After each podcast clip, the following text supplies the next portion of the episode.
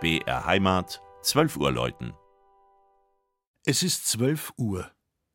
Das Mittagsläuten kommt heute von der katholischen Pfarrkirche St. Nikolaus im oberpfälzischen Unterauerbach.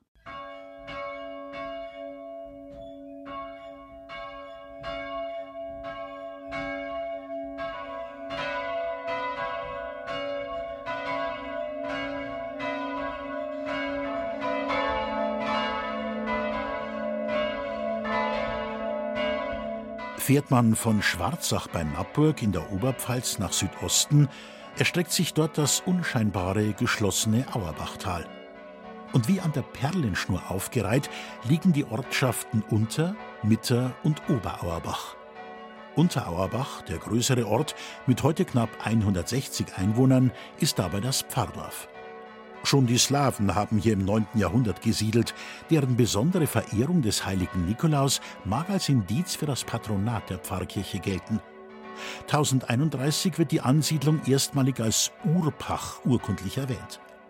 Mitten im Dorf, markant auf einem Hügel, thront der Kirchenbau.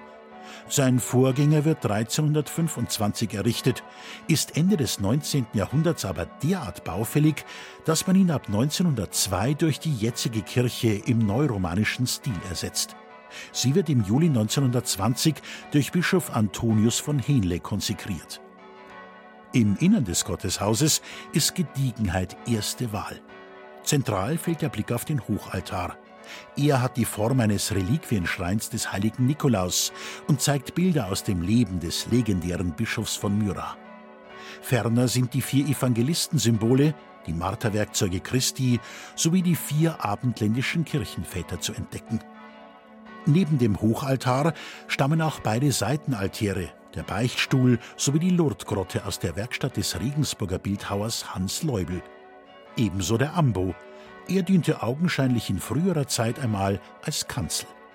In der Apsis zeigen zwei bunte Kirchenfenster die heiligen Elisabeth und Johannes den Täufer. Im Kirchturm verrichten vier Glocken ihren schallenden Dienst. Die kleinste, dem heiligen Josef geweiht, ist auch die älteste.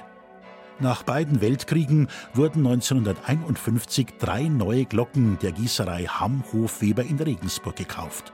Zusammen bringt das Quartett ein Dreiviertel Tonnen auf die Waage. Das Mittagsläuten aus Unterauerbach von und mit Christian Jungwirth.